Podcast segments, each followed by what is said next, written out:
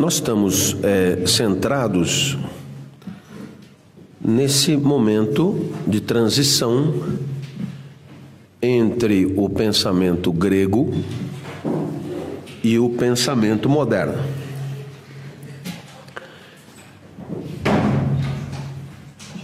E entre o pensamento grego e o pensamento moderno, nós encontramos pensamento dos filósofos cristãos. Então, é, seria fundamental avançar na investigação da ruptura entre o pensamento grego e o pensamento cristão. E com base nessa ruptura, identificar essa nova ética. Por que isso é fundamental? Porque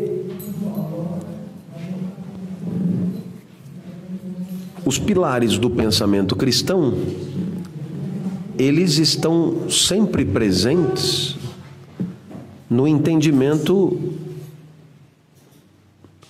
de ética compartilhado pelo senso comum. Então, se você me acompanhar,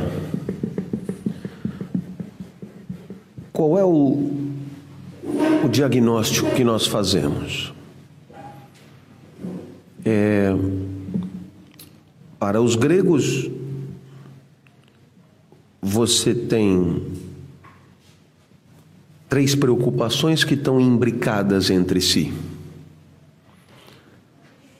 A primeira preocupação é a preocupação a respeito do conhecimento. Essa preocupação vai receber o nome de teorética. Ora,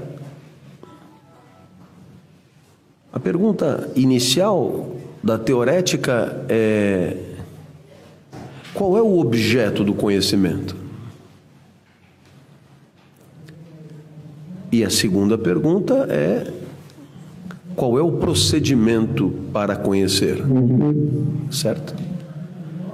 Então, o que é que você diz do objeto do conhecimento?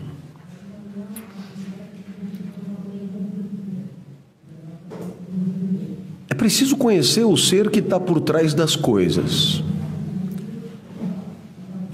A gente aceita que a mesa é, mas a mesa se deteriora, a mesa se transforma, então deve haver alguma coisa por detrás da deterioração. Então a grande inquietação é o que é que faz com que o ser seja? O que é que faz com que as coisas do mundo carreguem algum ser dentro delas? O que é que subsiste à deterioração? Ora, é, é evidente que esse ser fundamental para os gregos, quer dizer, o que está por trás das aparências no mundo, é uma certa ordem cósmica. Portanto, a teorética ela é uma busca desse ser supremo a partir, evidentemente, de certos protocolos epistemológicos. Então, é, como é que eu faço para conhecer essa ordem cósmica? Qual é o método? E os gregos então proporão um método contemplativo. Então, o que está por trás do método contemplativo? A certeza de que o ser das coisas é imediatamente revelado pelas próprias coisas. Então, o, o, o exemplo: se você abre um coelho, você vê que o coelho ele é constituído por um coração, por um sistema digestório, por fígado, por mecanismos de respiração, e você percebe que aquele negócio funciona muito bem. Né?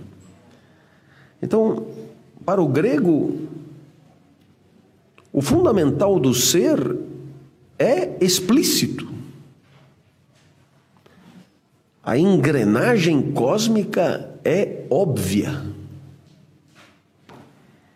E, portanto, para conhecer as coisas, a contemplação basta. Só olhar. Ora, por que, que eu estou insistindo nisso? Porque esse método contemplativo ele desaparece com os gregos. Se você pegar a ciência moderna, o que, que muda? Em primeiro lugar, desaparece o todo ordenado, o cosmos. Portanto, o universo é infinito e caótico. Então, quando eu vou conhecer alguma coisa, eu mesmo tenho que recortar. Eu tenho que pegar no meio da zona alguma coisa. E aí, eu vou estudar esse recorte. E eu mesmo vou encontrar outras coisas que têm a ver com isso. Então, eu vou estabelecer nexos entre coisas que no mundo estão dispersas. Né? Mais ou menos. É, te dar um exemplo. Eu vou estudar a telenovela e eu, eu relaciono a telenovela com a dominação de classe, com a dominação do proletariado pela burguesia. Então, quem é que fez a relação? Eu. A telenovela está aqui, a burguesia está lá, o proletariado está lá, sou eu que, olha, esse domina esse, a telenovela, o instrumental. Eu que faço as conexões. Eu que ponho junto. Né? Eu que reúno causas e efeitos.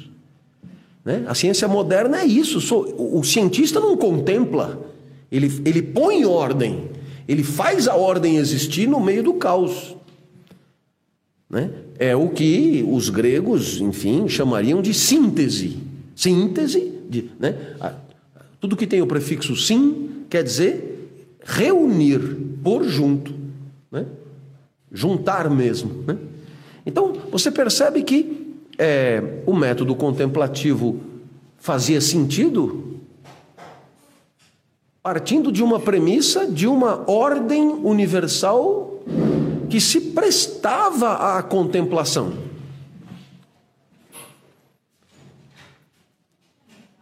Ora, diante desse quadro teorético, a ética é uma ética de encaixe, de ajuste. A reflexão ética dos gregos é uma reflexão sobre a vida boa, e a vida boa entendida no seu pacote, e a vida boa terá sido boa se eu conseguir um encaixe na ordem cósmica. E como é que eu sei que eu consegui o um encaixe na ordem cósmica? Quando eu consegui o pleno desabrochar dos meus próprios talentos ou das minhas virtudes. Por quê?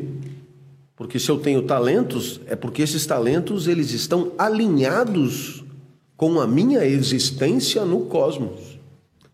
Então, se eu vivo desrespeitando os meus talentos, eu estou vivendo em inadequação com o cosmos, o que é um horror para mim e para o cosmos. Então você percebe que existe uma ética de valor da vida, e essa ética de valor da vida é uma ética que é coerente com a teorética. É coerente. O mundo é uma ordem universal e como eu devo viver de acordo com a ordem universal. Ora, e qual seria a terceira preocupação clássica da filosofia? O belo. E naturalmente o belo para os gregos é um dado objetivo. É um dado objetivo. Dizer, é belo aquilo que parece com o cosmos. É, a obra de arte ela é uma imitação pequena, né? Uma espécie de miniaturização do todo cósmico. É uma redução do todo cósmico. Então você percebe o que? Que entre a teorética, a ética e a teoria do belo existe um perfeito alinhamento, um perfeito, um perfeito ajuste, um perfeito, uma perfeita imbricação. Ora, o que acontece quando você passa para o pensamento cristão? Em primeiro lugar, o que o que deve ser objeto do conhecimento não é mais o universo na sua ordem. E por que não? Porque isso não é o mais importante. Né?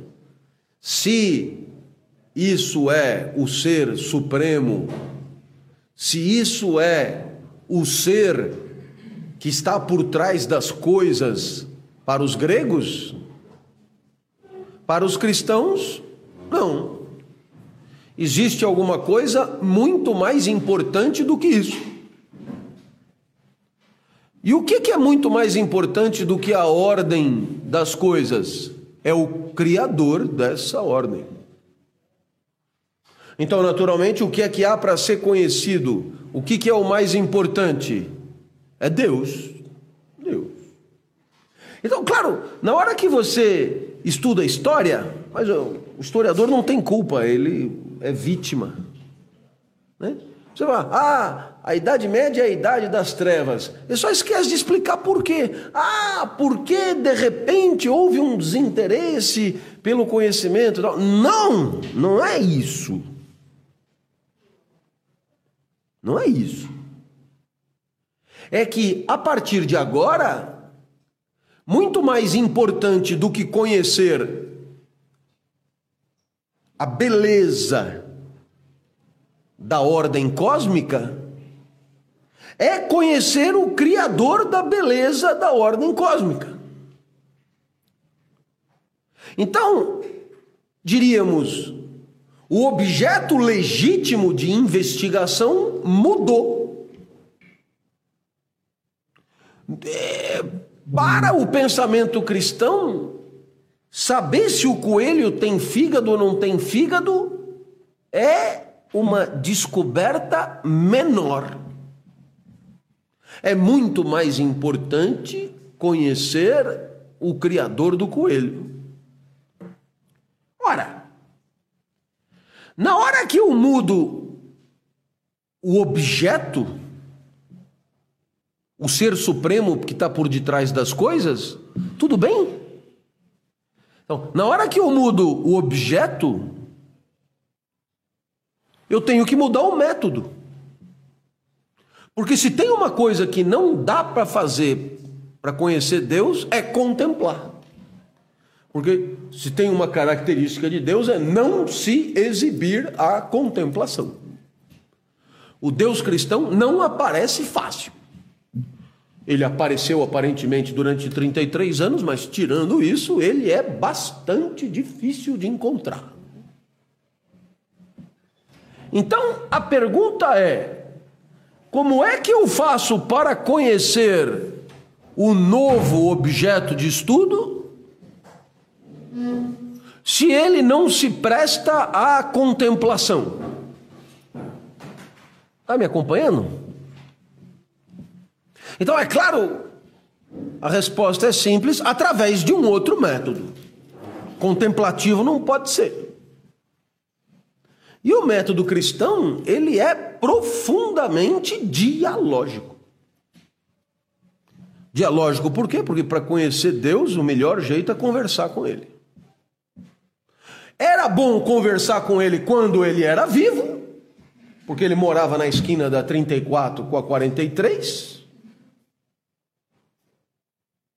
Então é bem bacana. O que, que você tem que conhecer? O Ser Supremo. O que é o Ser Supremo? É Deus. E Deus mora na esquina da 44, 46. Então, né, eu vou conhecer. Toque, toque, toque. Oh, muito prazer, tal. Quero conversar com você, etc. Tal. Facilitou pra caramba. Agora, o problema é que ele morreu. Morreu, pelo menos, enquanto, enquanto habitante da, da, da, da 34 com a 43. Ele morreu. Então, a partir daí, eu preciso dialogar com Deus de outro jeito. Então, esse diálogo é marcado por uma comunicação em duas vias. A primeira via é você falando. E quando você fala com Deus, o pensamento cristão tem um nome para isso, que é oração. Certo? Você reza. O que é a oração? A oração é toda iniciativa de comunicação com um Deus transcendente aos moldes do Deus cristão. É uma oração. Agora, por se tratar de um diálogo, Deus responde. E aí você tem um segundo problema. Você percebe que os problemas do pensamento cristão não são os mesmos problemas do pensamento grego. Né? Porque agora eu tenho que responder a uma pergunta: como é que Deus se manifesta? Então, naturalmente, é, como Deus não está encontrável fisicamente, não é um corpo que fala, as manifestações de Deus são necessariamente manifestações indiretas. Bom, ótimo. Então, tudo que. É, é, Deus se manifesta através das coisas que acontecem. Bom, ótimo. Então a pergunta é: será que Deus se manifesta através de todas as coisas que acontecem? Então alguém logo responde: não deve ser. Por quê? Porque as coisas acontecem em sentidos contraditórios, muitas vezes. Né? Nem tudo o que acontece tem uma certa coerência entre si. Então, naturalmente, Deus não deve ser responsável por tudo que acontece, ou Deus não está conversando com você através de tudo que acontece. Então a pergunta é: quando é que é Deus que está falando? Bom, eu não preciso te responder que isso é um objeto de intensa disputa política. De, de certa maneira, quando você se apresenta como sacerdote, o que é um sacerdote? Aquele que está autorizado a dizer quando é que Deus está falando. Então, naturalmente, se você estudar e, e, e você chegar à conclusão que Lutero quis sair da igreja, é porque ele, de certa forma, propunha uma interpretação da manifestação de Deus divergente da oficial. Então, esse é o primeiro problema. Quando é que Deus se manifesta? A segunda preocupação é construir uma espécie de gramática interpretativa de significados das ocorrências em relação ao que Deus quer dizer com elas. Um vulcão eclode. É Deus querendo dizer alguma coisa. Ótimo. Mas o quê? Está perfeito? Então, aqui você tem, de novo, um problema político. Por quê? Porque é claro que, como Deus não está aí para dizer o que ele quer dizer com a eclosão do vulcão, fica na nossa mão a tarefa de identificar o significado daquela mensagem. Vamos dar um exemplo cristalino. Na década de 80, no começo da década de 80, surge a AIDS. Então, naturalmente, alguém levanta a mão e diz: a AIDS é alguma coisa, é uma mensagem de Deus. Mensagem de Deus. Muito bem? Que mensagem é essa? Então, naturalmente, é Deus respondendo. Mas Deus respondendo a quê? A promiscuidade. E o que, que Deus quer dizer com a AIDS? Deus quer dizer com a AIDS que aqueles que têm mais facilidade a pegar AIDS são pecadores e devem morrer para não contaminar os outros, etc, etc. E isso você encontra como interpretação da AIDS, a interpretação religiosa da AIDS, você encontra em, é só entrar numa igreja aí qualquer, se você tiver sorte, o cara dirá alguma coisa parecida com isso, entendeu? Então, você percebeu o quê? Que você tem todo um trabalho de construção do que? Da vontade de Deus, dos desígnios de Deus, da interpretação de Deus, a partir do que acontece. Se você abrir o JJ Soares, é JJ? RR. Eu sabia que eram duas letras iguais, mas é o RR Soares. Você pode perceber que não há nenhum programa que ele não diga alguma coisa do tipo: e o que é que Deus está querendo dizer? Ele pergunta, e ele mesmo responde: Claro que Deus está querendo dizer que os ímpios morrerão queimados e açoitados. Então você percebe que existe aí um trabalho de construção pedagógico, de definição do que de como é que Deus se comunica conosco. Agora, eu acho que você entendeu, o método cristão pouco tem a ver com o método grego, porque o método grego é um método de contemplação de uma realidade cuja verdade é óbvia, e o método cristão é um método de diálogo com a vontade de Deus, cujas manifestações são muito pouco óbvias. Muito pouco óbvias. Então alguém diz: ah, durante o período cristão, a filosofia deu lugar à teologia, por isso houve trevas. É uma maneira de interpretar, mas na verdade o que houve é apenas uma. Não é que se deixou de pensar, muito pelo contrário, né? É, durante a época cristã, pensava-se tanto quanto durante a época grega. Só que pensava-se diferente, a partir de um paradigma diferente e tirando conclusões diferentes daquelas tiradas pelo pensamento grego. Muito bem. Mudado o objeto e mudado o método, muda a ética. Porque no final das contas é isso que nos interessa. Então, nesse sentido, você perguntará: é, a ética cristã é alinhada com a teorética cristã?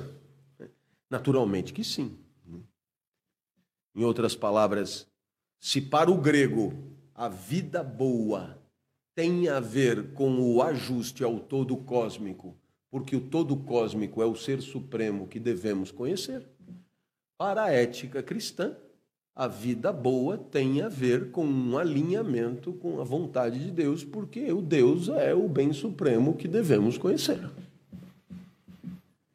Você percebe que a, mesma coerência que você tinha no pensamento grego, você também tem no pensamento cristão. Agora, é claro, aqui surgem é, surgem novas ideias. Por quê? Porque sempre a comparação é o melhor jeito de aprender.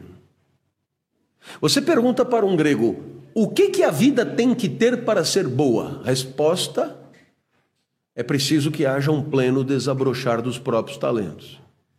Então, isso significa muita coisa. Primeiro, você tem que descobrir quais são os teus talentos. Coisa que coisa que não é evidente.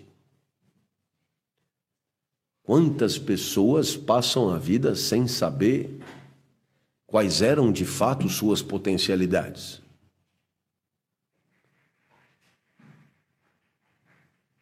E a segunda coisa é conseguir viver uma vida capaz de permitir o desabrochar desses talentos. Porque você pode descobrir qual é o teu talento, mas não conseguir viver uma vida adaptada ao seu pleno desabrochar.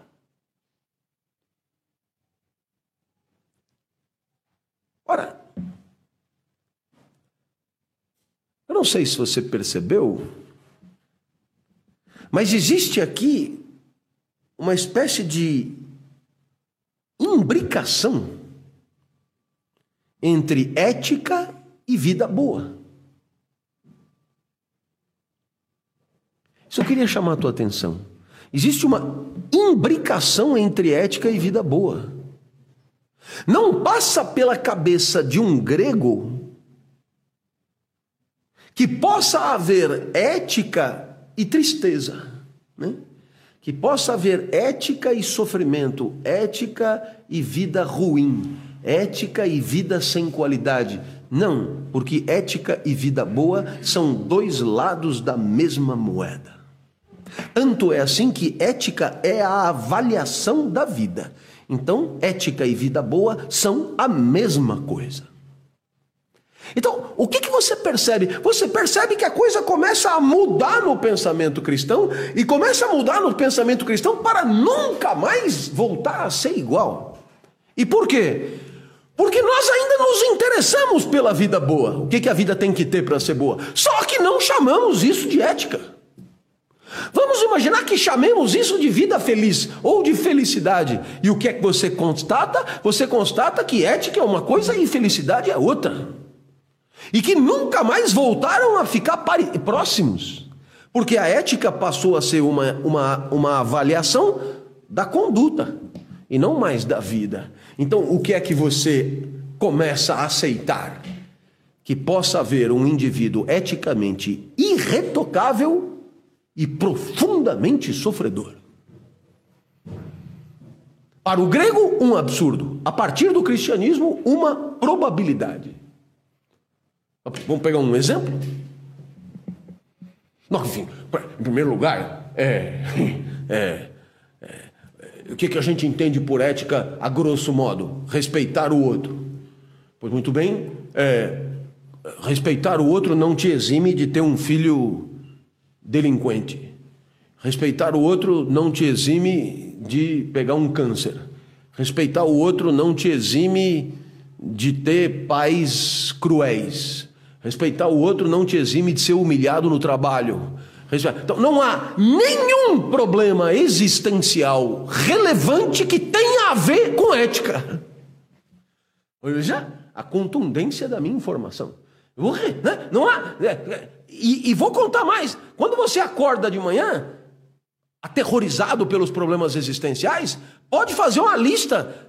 Ninguém acorda de manhã com um dilema ético na cabeça. É, isso é raríssimo. Né? Por quê? Porque os verdadeiros problemas da vida pouco ou nada tem a ver com ética. Vou pegar um, pegar um exemplo, vou pegar um corno clássico. O que é um corno clássico?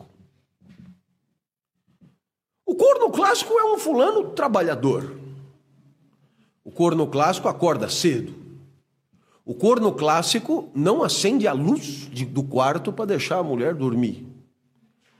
O corno clássico é, é, respeitador. O corno clássico ele é rigoroso, né? O corno clássico ele é meticuloso. O corno clássico não leva um centavo que não é seu para casa. O corno clássico, você está tá, tá mapeando o corno clássico? Não. O corno clássico é incapaz de olhar para os glúteos de alguém que não seja o seu cônjuge. O corno clássico, esse é o corno clássico. Aí um dia o corno clássico que cumpre os seus deveres, que não sei o quê, e papapá, impecável, irretocável, respeitador, honesto, etc e tal, quebra o braço numa gaveta e volta para casa mais cedo e flagra a mulher com três ou quatro no seu leito conjugal. Esse é o corno clássico. Então você dirá, ética e sofrimento, lado a lado. E claro, a literatura é só isso: pessoas eticamente irretocáveis e que se fodem pelo fato de serem eticamente irretocáveis. Exatamente. Olha, não sei se você percebeu, mas o que é que você assiste com o cristianismo? Um descolamento entre a ética e a felicidade. Não, hoje, ética e felicidade são assuntos que não têm nada a ver uma coisa com a outra. Ao passo que para os gregos significava a mesma coisa. Ficou claro isso? Tá, tá, tá me acompanhando não? Eu acho que isso aqui é, é fundamental, né? Porque é uma maneira de você cruzar os conhecimentos e, e, e ter uma visão de conjunto mais, mais adequada. Muito bem. É, mais uma questão que me parece fundamental. Para os gregos, A chance de você descobrir qual é o teu talento e de tornar o teu talento uma árvore de excelência é muito pequena. Então, o que, que no final das contas pensavam Sócrates, Platão e Aristóteles? Que a maioria das pessoas vive mal. Aliás, que fique claro, constatação óbvia. Né? Óbvia. E ela ainda é mais óbvia quando você tem, por critério da vida, o pleno desabrochar dos próprios talentos. Tá certo? Então, vamos lá. Neymar jogando futsal na Portuguesa Santista. Garotinho bom de bola. Perfeito? Agora pergunto: quantos garotinhos bom de bola vão jogar com o Messi no Barcelona? Só o Neymar. E os outros 9.900? Estão trabalhando no Porto de Santos, carregando caixa.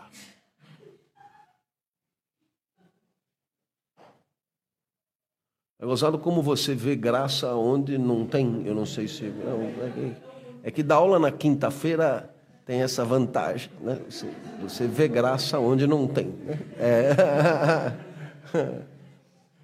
é. Então, quer dizer, qual é a chance de você se fuder? É imensa. É imensa.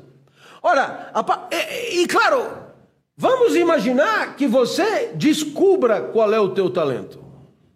Eu tô, eu tô provocando porque o que eu falei pro Neymar é gozado, você riu, não acho que deve ter rido de nervoso.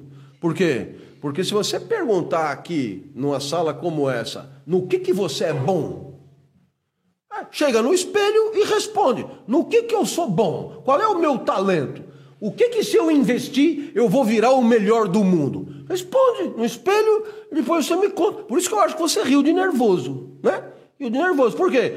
Porque a chance de você passar a vida sem ter a mais puta ideia de qual é o teu talento é enorme. Do Neymar até a USP. Não é um problema de. Né? Eu falei de carregar caixa no porto, mas trabalhar na Nestlé ou na Unilever como estagiário é igual ou pior. Certo? Quer dizer, eu vou fazer o, o que aparecer. Eu vejo aí, o que tiver cartaz no corredor, eu vou ver se dá para eu entrar. Alright chegar lá e dizer, ah, mas isso não tem a ver com o meu talento. O cara ri na sua cara. Eu não perguntei nada. Né?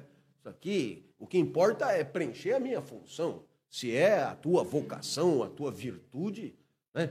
isso não tem nada a ver. Então, espero que você tenha percebido que para os gregos a chance de encontrar o talento é remota. Agora, mais remota ainda é a chance de encontrar o talento e conseguir viver uma vida capaz de desabrochá-los. É, é, é, mosca branca. Uma raridade. Por quê? Porque as pessoas têm mais o que fazer, elas precisam trabalhar, elas precisam sustentar a mãe, elas precisam sustentar a casa, elas precisam ser elas precisam ser, elas precisam ser, Em outras palavras, elas precisam tanta coisa que elas não podem se dar o luxo de investir nas suas próprias virtudes. Isso acontecia com os gregos e acontece hoje. É a mesma coisa. Então, o que dirá um grego, para você conseguir desenvolver os talentos que estão os teus, não dá para começar muito de baixo. É preciso já ter meio que ser bem nascido é preciso que já, já ter começado mais ou menos, é preciso entendeu? ter estofo atrás. Porque se você for flautista, entendeu? E tiver que sustentar três irmãos, vai, não vai ser fácil no começo. Não vai ser fácil. Então, bom. Ora, toda essa dificuldade nos permite concluir aquilo que é um passo-chave do pensamento grego e sobre o qual eu já insisti muitas vezes. Para os gregos, as pessoas não valem a mesma coisa. Existe uma hierarquia entre elas. E, portanto, ser escravo é uma solução óbvia.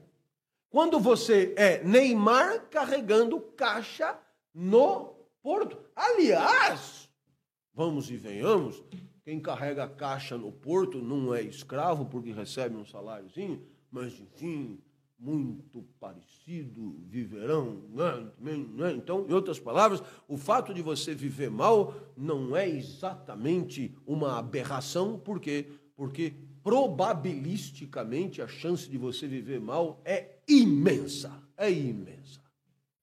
E quem é que vai viver bem? Dois ou três. E o que é viver bem? É desenvolver as suas potencialidades, sejam elas quais forem. Muito bem.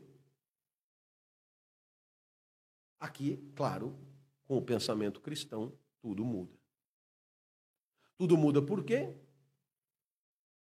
Porque, no final das contas,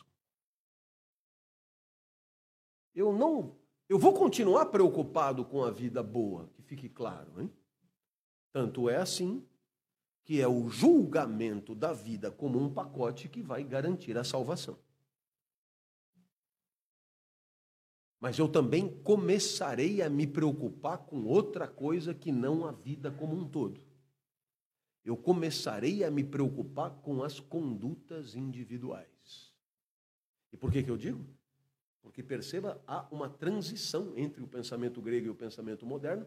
Por quê? Porque o pensamento cristão se preocupa com os dois, com a vida boa e com as condutas individuais. O que, é que vai acontecer no pensamento moderno? A vida boa passa a ser outro assunto e ética é só com preocupação com o valor das condutas individuais. O pensamento cristão é uma transição nesse sentido entre o pensamento grego. Então, é, a, a, ética é, ao mesmo tempo, uma preocupação com a vida como um pacote, que poderá me dar a salvação ou não. E é uma preocupação com as condutas individuais, e aí surge a figura do pecado como sendo uma conduta de baixo valor moral. Muito bem. Então, eu não sei se você percebeu, a partir do momento que eu passo a me interessar pelo valor de condutas isoladas, eu passo a ter que me questionar sobre o que, que tem que ter uma conduta para que ela seja boa. Você percebeu que essa preocupação não era uma preocupação dos gregos?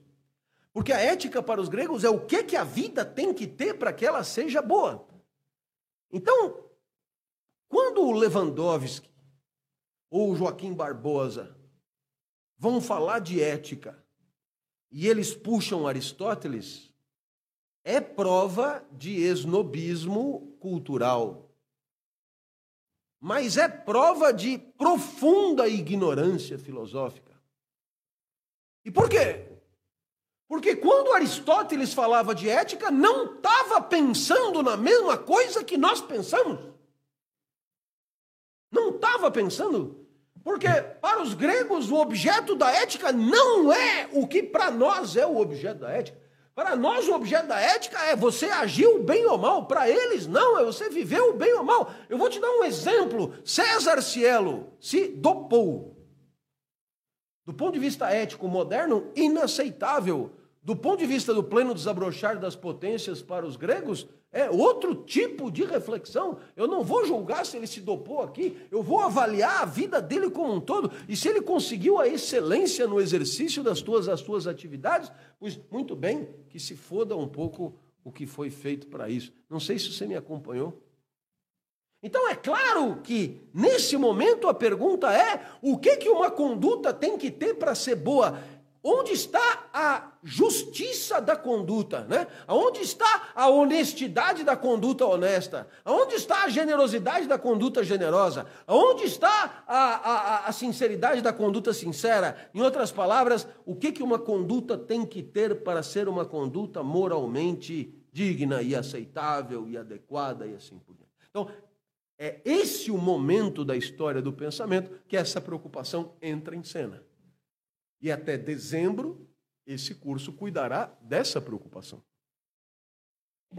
Pois muito bem. O pensamento cristão dirá: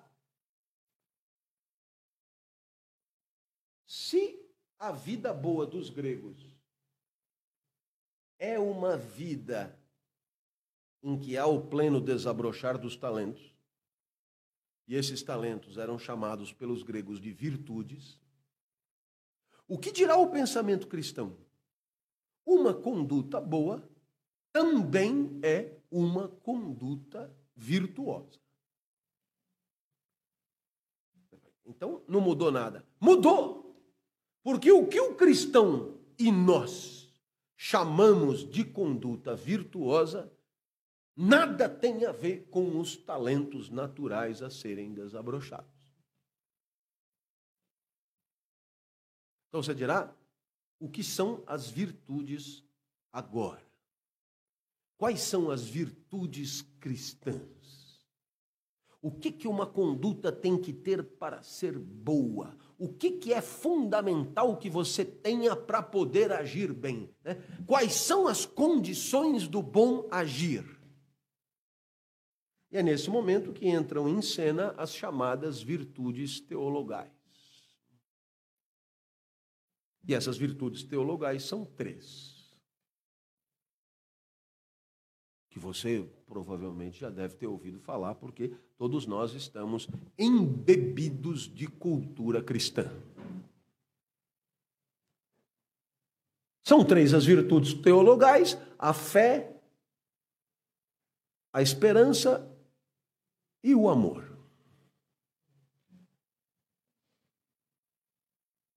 No final das contas, o que, que eu estou querendo dizer com isso?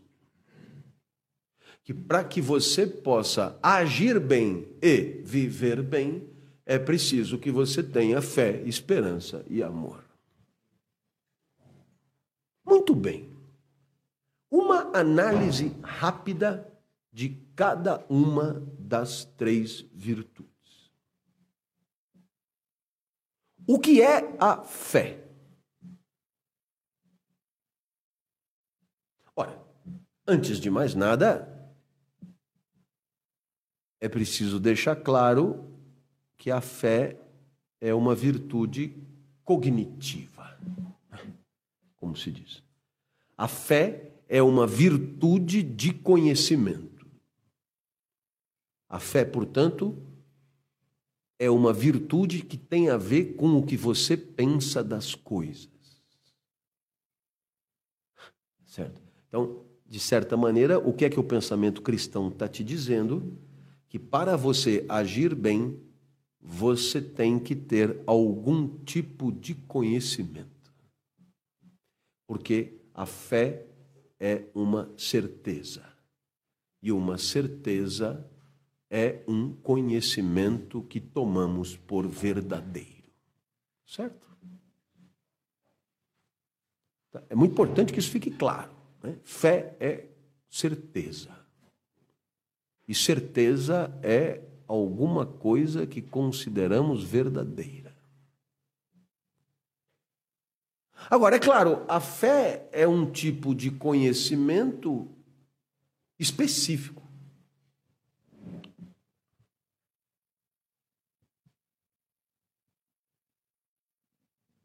E que tipo de conhecimento é esse? É um conhecimento que não decorre de nenhum tipo de comprovação.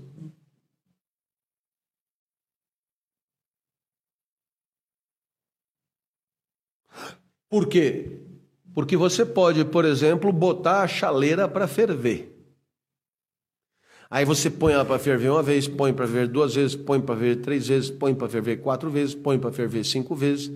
Então você poderia abusadamente imaginar o seguinte: todas as vezes que eu puser a chaleira no fogo, ela vai ferver. Talvez não seja uma afirmação que você possa fazer, mas isso a gente só iria aprender um pouco mais tarde. Por enquanto, você pode achar que isso é uma certeza uma certeza: a água dentro de uma chaleira no fogo acaba fervendo. Mas essa certeza nada tem a ver com a fé, porque ela decorreu de uma experimentação, de uma comprovação empírica. Eu vi a água ferver. Vamos imaginar que Pitágoras diga para você que num triângulo retângulo, o quadrado da hipotenusa corresponde à soma dos quadrados dos catetos. Aí o que faz você? Você pega, desenha um triângulo retângulo, pega uma régua, mede a hipotenusa, eleva ao quadrado, mede o cateto, eleva ao quadrado, mede o outro cateto, eleva ao quadrado, e o que é que você comprova? Que Pitágoras tinha razão. É um conhecimento que você tem certeza, mas nada tem a ver com a fé.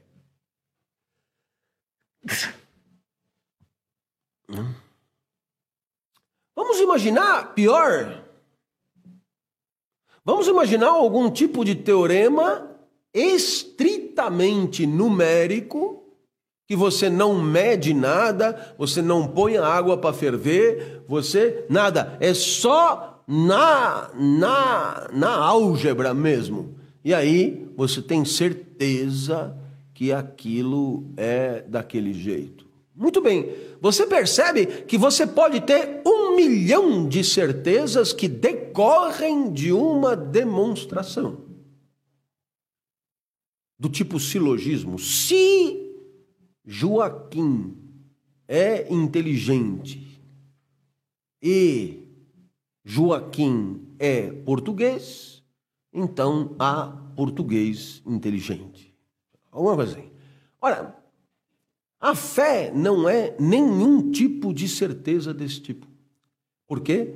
Porque a fé é uma certeza que não decorre nem de uma demonstração empírica, nem de uma demonstração matemática, nem de uma demonstração filosófico-silogística, nada disso. A fé é uma certeza a respeito de algo sem nenhum tipo de demonstração. Muito bem? Então você perguntará qual é o objeto desta fé? Claro, aquilo que não se presta mesmo à demonstração. Já não se prestava à contemplação, agora não se presta à demonstração. É a existência de Deus. Deus existe. Por quê? Eu tenho certeza. Prove, não escapa a qualquer demonstração. E toda tentativa de demonstração é uma blasfêmia à fé. Porque na hora que você demonstra a existência de Deus, você tira Deus da seara da fé e coloca Deus na seara do conhecimento demonstrado, do conhecimento empiricamente comprovado, do traz aqui para eu ver. Você está tirando Deus da seara do conhecimento que decorre da fé e passa Deus para outro tipo de conhecimento. Então, a fé é uma virtude teologal e cognitiva, uma certeza que você tem. É um, é um dado da sua consciência. Deus existe. É uma certeza que eu tenho. Como demonstrar? Justamente, não se demonstra. Por isso, é fé. Ora, o que é que eu estou dizendo que fé é uma virtude teologal? Eu estou dizendo o seguinte: para você agir bem, é preciso que isto aconteça. Porque se você não tiver fé, a falta de fé terá consequências na hora de decidir o que fazer da vida. E você tenderá a agir mal. Portanto, a fé na existência de Deus é uma condição de um comportamento eticamente aceitável dentro do ponto de vista cristão. Isso já está sendo dito. A segunda virtude teologal é a esperança. Bom, eu não preciso te dizer que a esperança não é fé. Porque senão só haveria um deles. A esperança é outra coisa. Então você dirá, mas qual é a diferença entre a fé e a esperança? Pensa bem, é, a grosso modo, aparentemente, podem se confundir. Eu tenho fé que Deus existe, eu tenho esperança que Deus exista. Se bobear, passa por ser a mesma coisa. Pois é, mas não é. E por que não é? Porque esperança não é uma certeza. A esperança não é um dado da consciência, a esperança não é uma virtude de ordem cognitiva, a esperança é uma sensação, a esperança é uma paixão, a esperança é um sentimento, a esperança é como a dor de dente. A esperança é o que você sente, não é. Não, a esperança não é um dado de consciência. A esperança não se pensa, a esperança se sente. Ah, eu não sabia. Então, você não anote para aprender alguma coisa, né? Esperança, esperança é uma paixão. Desde quando? Desde aí. Passando por todos aqueles que fizeram teoria das paixões. Né? A esperança é afeto em Spinoza, a esperança é paixão em David Hume, a esperança. Não, não importa quem. Eis aí um tipo da coisa que é absolutamente, absolutamente é, unânime. Esperança é o que você sente. Esperança é um afeto. A esperança é uma sensação que decorre da transformação do seu corpo. A esperança é que nem a, mete a canela na quina da cama e você sente dor. Dor é um afeto, é a maneira como o teu corpo interpreta a forma como o mundo o transformou. Você quebrou o osso, o mundo quebrou o seu osso. Então o mundo te modificou e o teu corpo interpreta como com dor. Dor. Dor. Eu dormi de mau jeito. E eu tenho umas hérnias oito. Mas não são hérnias. Eles chamam de protusões. São microhérnias. Mas de vez em quando elas se manifestam. E aí eu sinto dor. Como agora, por exemplo. Então o meu corpo está interpretando. Eu dormi sentado. Eu dormi sentado porque eu peguei no sono sentado. Fiquei assistindo televisão e dormi. Quando eu acordei, eu não acordei direito. A dor é um afeto. É uma maneira como o teu corpo interpreta um efeito que o mundo produziu sobre ele. O afeto é isso. É o teu corpo traduzindo para você o que aconteceu com ele. O senhor, fala em, o senhor só fala em dor? Sim, nesse momento. Eu, diria que nos 48 anos da minha vida, 99% do tempo, é isso mesmo. Mas tem outros afetos? Tem. Tipo alegria, por exemplo. Então, a, a alegria é o que você sente toda vez que a tua potência de agir aumenta.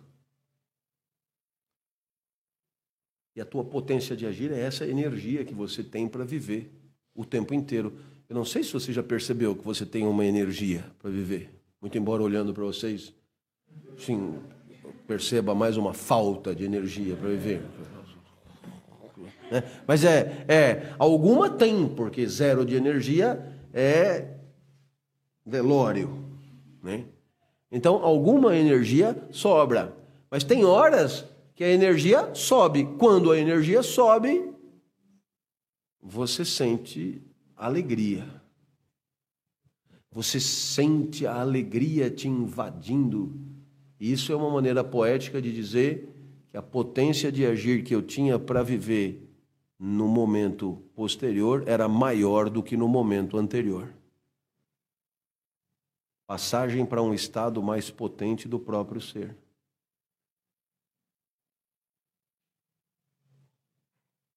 Bom, muito bem. Se a dor, você sabe que a dor nada mais é do que queda de potência de agir setorizada, né? E quando a dor é pelo corpo inteiro, tem um nome, é melancolia.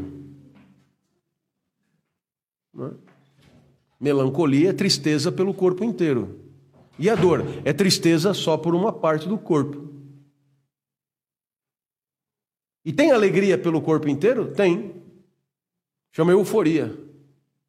E tem tristeza pelo eh, setor, tem alegria setorizada? é, olha, tirei um sorriso do rapaz ali. Ele tem, sentiu-se concernido chama pinto duro. É, ou excitação, né? Excitação é o contrário da dor. Quando que você diria isso? Qual é o contrário da dor? A excitação. Porque na dor você tem uma tristeza setorizada, na excitação você tem uma alegria setorizada. Muito bem. E o que Katsu tem isso a ver com a esperança? Não, eu só estou dando exemplo de outros afetos. E a esperança é um afeto entre outros. Que tipo de esperança, que tipo de afeto é a esperança? A esperança é uma alegria, mas não qualquer. Então nós poderíamos dizer que a esperança é uma espécie do gênero alegria, para falar como um estudante de direito ou um aristotélico. A esperança é uma espécie do gênero. Ah, professor, eu não entendi espécie do gênero. Então eu te, vou te explicar. A banana é uma espécie do gênero fruta. Ficou mais claro agora? E a barata é uma espécie do gênero inseto.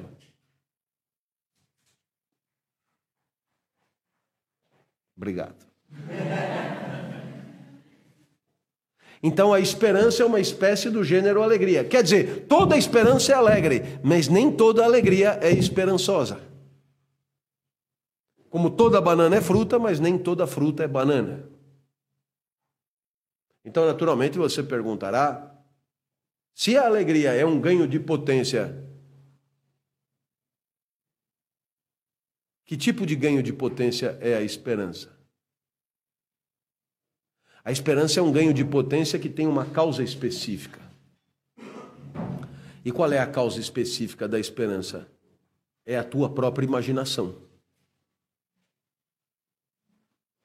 É quando você aumenta a tua potência a partir de alguma coisa que você mesmo imagina. A esperança tem como causa um dado da consciência. Ou você nunca teve a tua potência de agir aumentada por um conteúdo de consciência? Nunca? Então você não é esperançoso. Se sim, é esperançoso.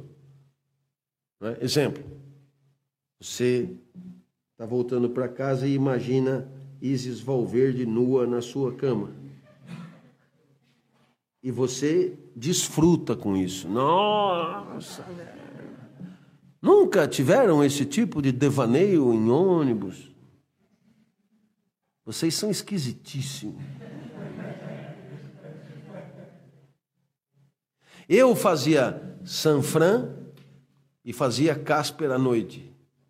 E fazia educação física. Aqui tinha seis meses obrigatório. Ainda é assim, não? Não tem mais seis meses obrigatório? Então eu, nossa, eu saía do patriarca. E eu pegava o ônibus que subia Augusta e descia Augusta inteirinho. Atravessa a cidade inteira, velho e o ônibus já saía lotado, sabe o elétrico? Lotado. Eu vinha dentro do ônibus para fazer salto com vara aqui na. Será que merda? Isso quando tinha aula, uma botinha que ter seis meses. Eu vinha. Mas à noite, nossa, tinha umas quatro ou cinco colegas, porque eu tinha entrado em jornalismo no início do ano, mas aí eu fui fazer GV, administração pública, não gostei, então eu pedi transferência para pegar o jornalismo no segundo semestre, só que não podia fazer o básico no jornalismo e botaram numa classe de RP. Nossa!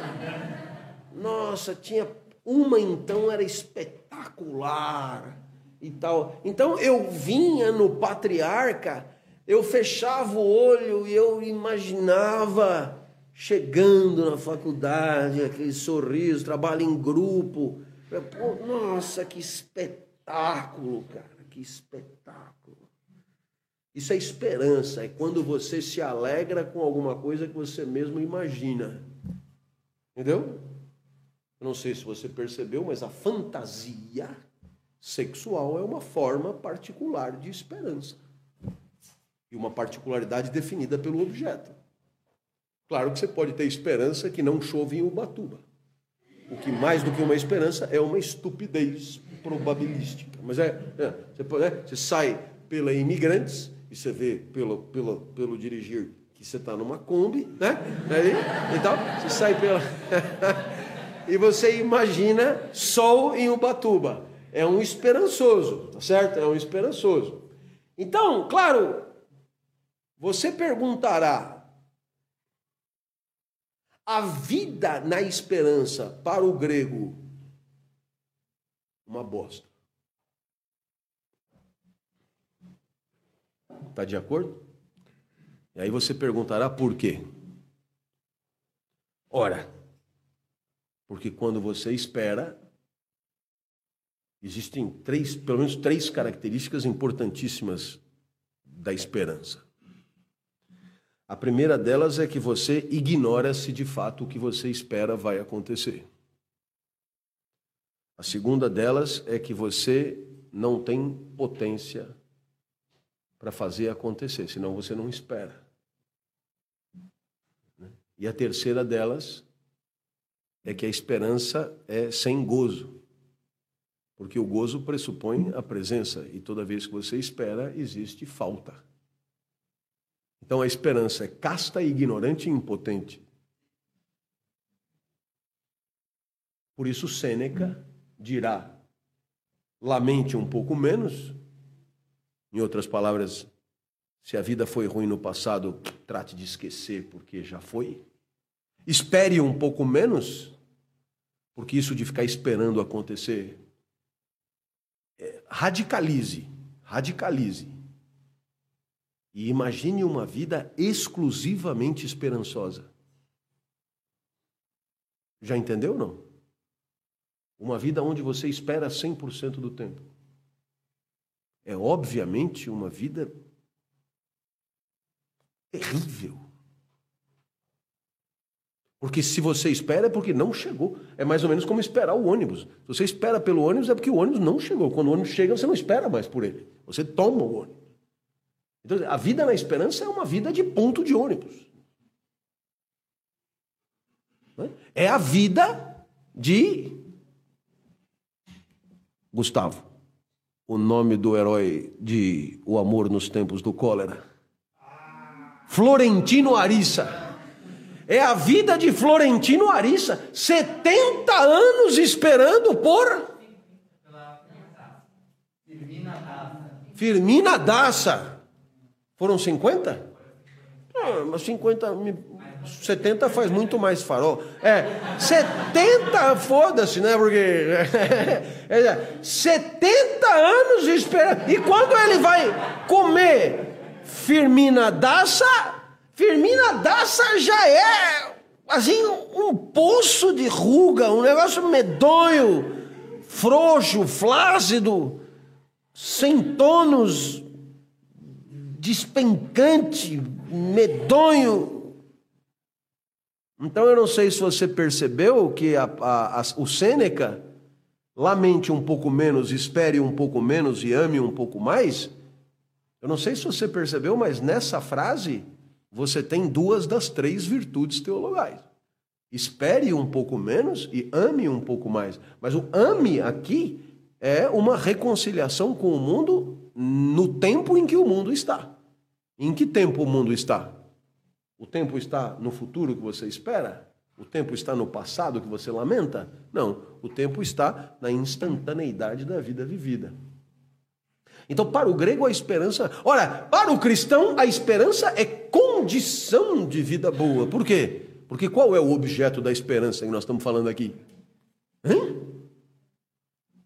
Sim, a vida eterna, a salvação. Então, se você Veja bem, o que, que eu estou dizendo que a esperança é uma virtude teologal? Eu estou querendo dizer assim: para você viver bem, é preciso que você se alegre pensando no que vai acontecer depois que você morrer. Traduzir na chincha. Então você está ali, Praça das Bandeiras, Place de Drapeau, né? Praça das Bandeiras, Grajaú. Tá certo? Conhece essa linha? Conhece porra nenhuma. É longe, velho. É longe. Grajaú. É tempo de estagiário. Grajaú. Aí então, o que, que tem isso a ver com o que eu estava falando? Eu esqueci. Mas é. é, é. Onde então isso? Não tenho mais ideia. Mas é. É. é ah, claro! E aí você tá ali, sentadinho, o que significa que você pegou o ônibus no ponto inicial, porque senão você não senta mais. Inclusive o ônibus, como quase todo mundo vai para o Guarajaú, o ônibus não para. Eu uma vez peguei Grajaú, tinha que descer ali na, na Bandeirantes com Santo Amaro, cara, eu não vou parar. Agora é só no, agora é só no Grajaú, e o motorista vai, tem uma nuvem na frente dele assim. Ele é um, né, um entre ele e um chimpanzé, nossa, o chimpanzé lamenta por ele, pela falta de discernimento. escorria baba assim. Agora é só no Grajaú. E aquilo é um pacote. né? As pessoas se imbricaram, elas se interpenetram, elas e coisas e tal. E você ali se alegra, por quê? Porque você sabe que quando você morrer, aí quem se exalta será humilhado. Entendeu? Rico só passando no buraco de uma agulha. Tem uma história de camelo também. Eu nunca sei se é o camelo que vai na agulha ou se é o rico que vai não sei aonde. É o camelo que entra no reino. Não sei onde é que vai parar a agulha. O fato é que é, para um rico entrar no reino do céu é muito difícil. Então, você que está ali no Grajaú, você lembra da vida eterna e você se alegra. Isso é condição da vida boa. Esperança na, na salvação. Ficou claro isso da alegria? Muito bem. Você se alegra pensando na vida eterna? Não?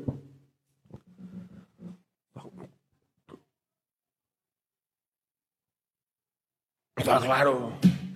É claro que é, é, isso tem consequências enormes, porque é, vamos imaginar que morra alguém muito próximo.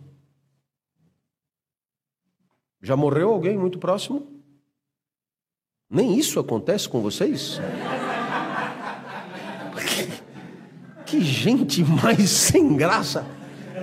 Quando morre alguém muito próximo, o que diz o cristão? Alegria. Está na vida eterna, está na eternidade, está tá de boa e está te esperando. E mais dois, três segundos, porque como é eternidade, isso aqui que nós vamos viver, você vai estar tá junto. Alegria, passa batido, passa o rodo. Você quer ver consequências maiores disso? O que é que diz um grego sobre relacionamento entre pessoas, ou entre pessoas e coisas, ou entre pessoas e o resto do mundo? O que diz o pensamento grego dominante? Evite se apegar. Evite o apego. Por quê? Porque quando você se apega, você se apega a alguma coisa que se deteriora instante a instante. Não é só que a gente pensa, né? Bom, vai morrer daqui 80 anos, então vale a pena eu me apegar agora, eu, né? depois eu sofro mais para frente. Não, as pessoas estão em transformação ininterrupta. Aquilo que você, pelo que você se apegou agora, amanhã já é outra coisa. É banana na fruteira. Amanhã é outra coisa. Então, tinha até um deles que recomendava você dizer, eu acho que era Sêneca de novo, ou era Epicteto agora. Ele dizia: quando você for se despedir do seu filho, diga: essa talvez seja a última vez que eu te veja. Não se apegue, não se apegue. Porque se se apegou, vai sofrer. O que diz o cristão? Apegue-se à vontade seja remelento e babento. Por quê? Porque se morrer, dali dois dias está todo mundo junto de novo, celebrando na eternidade. Percebeu a, a, a, a quantidade de consequências que tem essa dupla maneira de pensar? Aí você vai dizer, pô, mas os gregos são sempre mais chatos.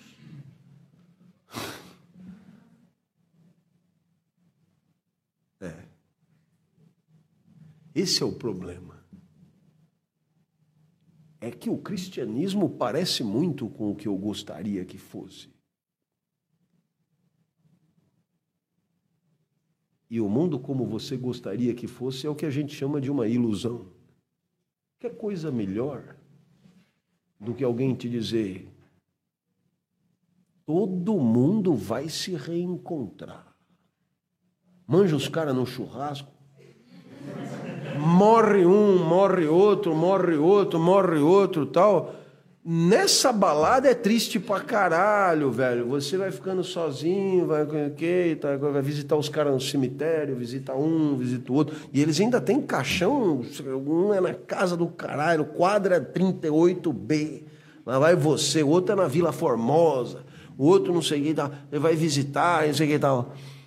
Porra, é bem legal você imaginar que depois de uma certa hora vai estar todo mundo junto no churrascão de novo e tal e coisa. É bem bacana. É tão bacana.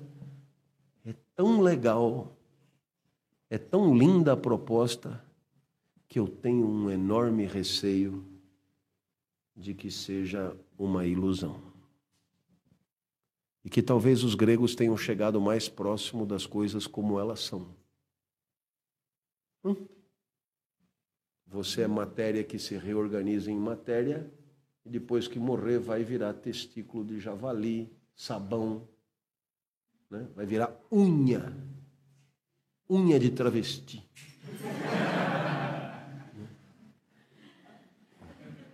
É uma maneira de eternidade.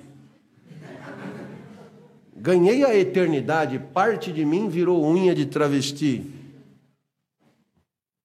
Né? Verruga.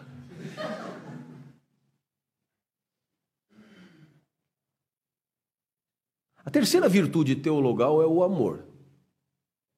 E é claro que o amor, os católicos traduzem por ágape, por caridade, o que ainda piora um pouco. E para você entender o amor, é,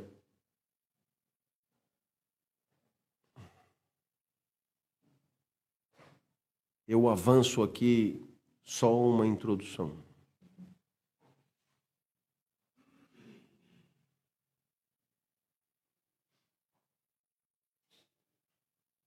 E antes de dar essa introdução, eu queria lembrar o seguinte: é, não sei bem o que está sendo decidido aí.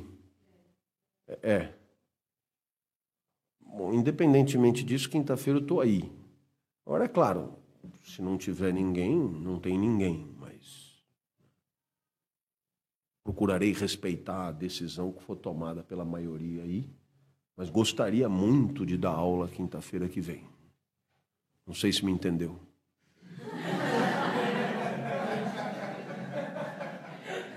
Sobretudo porque eu não sei nem porquê, eu não sei qual é por causa da eleição para reitor. Ah, bom, então, é, é, eu vou voltar na, na história do amor, porque ela é a ideia central do pensamento cristão. Ela é, das três virtudes teologais, ela é a mais importante. Tanto que Cristo mesmo não tem as duas primeiras, só tem a terceira. Né? Porque é, quando você já está no paraíso, não tem que ter fé, porque fé é sem demonstração. Se você já está, tem a demonstração. Esperança é quando você o ônibus não chegou. Portanto, é, o paraíso é quando o ônibus já chegou. Então, eu não sei se você percebeu, no paraíso só tem o amor. Fé e esperança é só quando você está na merda. Por isso, criança e esperança. Mas, isso é evidente. Vê se a Unicef vai fazer campanha Criança e Esperança na Suécia. Não, lá é criança alegria. A criança já está sorrindo, ela já nasce na mamãe, a mamãe sueca, nossa, aquele negócio, mamãe e tal, aquele negócio todo, e dali para frente é tal. Aqui, velho, aqui, então é criança esperança, quer dizer, é uma criança fodida que vai ficar esperando alguma coisa acontecer não, não, sei se, né? Tá claro isso, né? Você nunca parou de se perguntar por que, que não criança alegria? Porque criança alegria seria criança na escola, com saúde, com hospitais públicos bons, com não sei o que e tal coisa. Você entendeu? Só nos resta criança esperar por tudo que, né? Muito bem. Então, cria, é, fé e esperança só na merda. Então, Senhor, Cristo mesmo, só o amor. E eu introduzo aqui a partir de uma pergunta que eu lanço e é uma provocação. Né? Se Deus é a suma inteligência, a suma bondade, a suma competência, a suma presença, a suma caralho, a suma perfeição, suma tudo, por que Katsu ele fez o mundo desse jeito? Não é uma boa pergunta? Então, claro, tem resposta para tudo que você perguntar.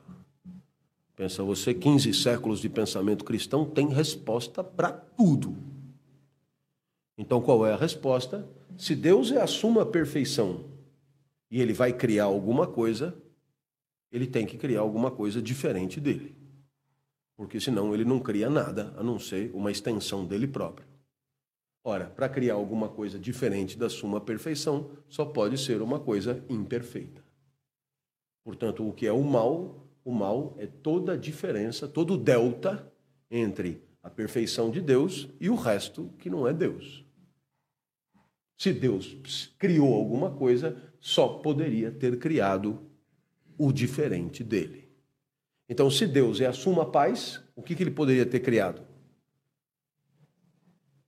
A guerra. Se Deus é o supremo amor, o que, que ele poderia ter criado? O ódio. Se Deus é a suma inteligência, o que, que ele poderia ter criado? Portugal. É, é. Se Deus é a suma generosidade, o que, que ele poderia ter criado? O egoísmo. E assim por diante. Entendendo por, pelo mal tudo o que é diferente da suprema perfeição. E naturalmente você perguntará: sim, mas então então por que, que ele criou alguma coisa? Já que tinha que ser diferente dele próprio. Por que não ficou sozinho? Estava com medo de ficar sozinho. Não, criou por amor. A partir de agora a pergunta é: que amor de Deus é esse que criou o mal? Então, a resposta que eu te dou agora é o início de uma longa digressão sobre o amor ágape que nós faremos no nosso próximo encontro.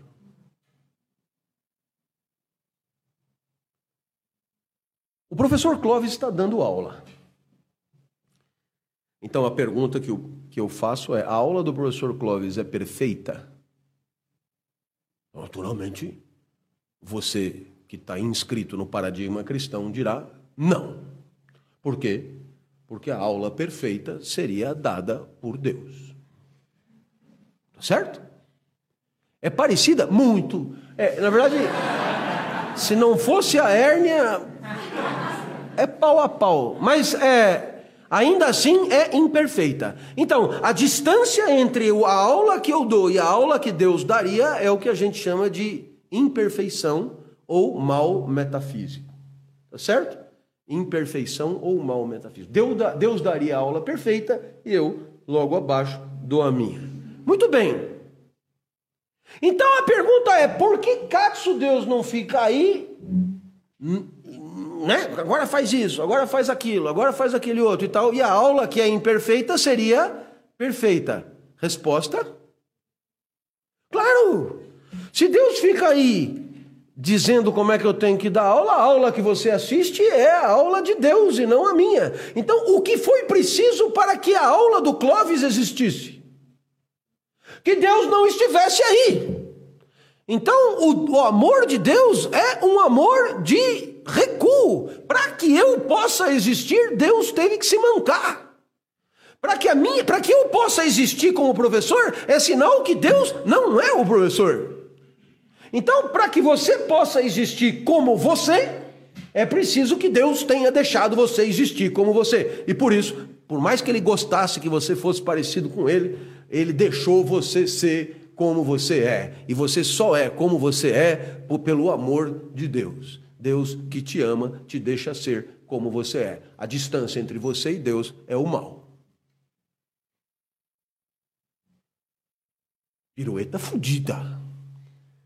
Claro, porque se só existisse o bem, só haveria Deus. E você? Você não seria você, seria Deus. E tudo seria Deus e não haveria mundo, só existiria Deus. Para haver mundo tem que ser diferente, portanto, tem que ser imperfeito, portanto, o mal tem que existir, já que Deus é o supremo bem.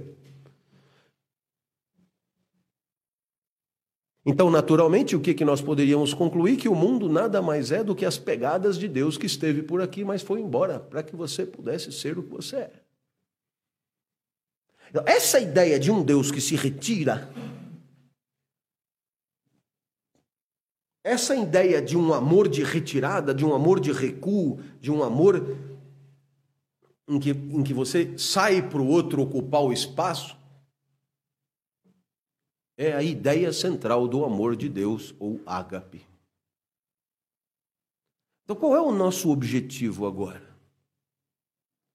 É mostrar como é que essa ideia pode estar presente no amor entre os homens. Essa é a primeira coisa. E segundo, mostrar como é que esse amor agapiano entre os homens deu origem à filosofia moral moderna. Porque toda a construção filosófica de Kant tem por fundamento o amor ágape entre os homens. É a moral do desinteresse. Deus se retirou. É, é, procure me entender, hein? Deus mais o mundo é menos do que só Deus. Tá claro isso? Deus mais você é pior do que só Deus. Você piora Deus. Mas então por que que Deus que tudo pode não faz você ser porque aí você não seria você. Você seria ele próprio. Para você ser você, ele teve que aceitar esta redução. E você quem é? Você é aquele que estraga. Aliás, olhe no espelho. Você é é, é o cravo do doce de abóbora, né? É, você é a parte do chulé. Você é o que atrapalha. Se não fosse você, Deus estaria impávido na sua perfeição. Mas tem você. E Deus aguenta você. Por quê? Porque Ele te ama. Eu, por exemplo, meu filho. Meu filho trabalha com marketing. É amor de Deus. Eu, eu, eu, eu deixei ele estudar marketing. Entendeu? Eu me retirei para ele poder existir. Marketing. Marketing. Marketing. Eu tive que recuar. Eu tive que fingir que não estava vendo. Eu tive que, nossa, dá uma de Deus. Eu fechei assim, vá, exista por você. Ímpio marqueteiro, vá, vá. Infame, infeliz, vá trabalhar na Unilever. Vá bater continência para o capital vá ser lacaio de capatazes capitalistas, vá ser você. E eu recuei para que ele pudesse existir como ele. Ficou claro?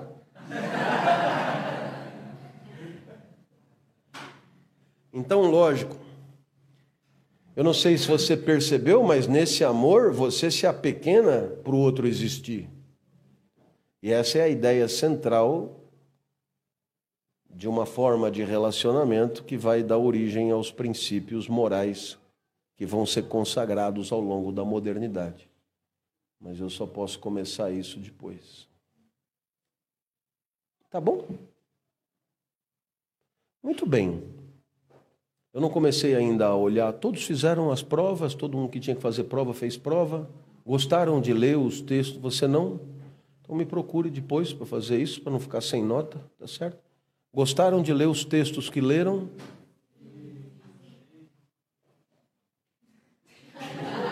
Eu achei assim um, uma manifestação protocolar, quase cínica. Sim. Né?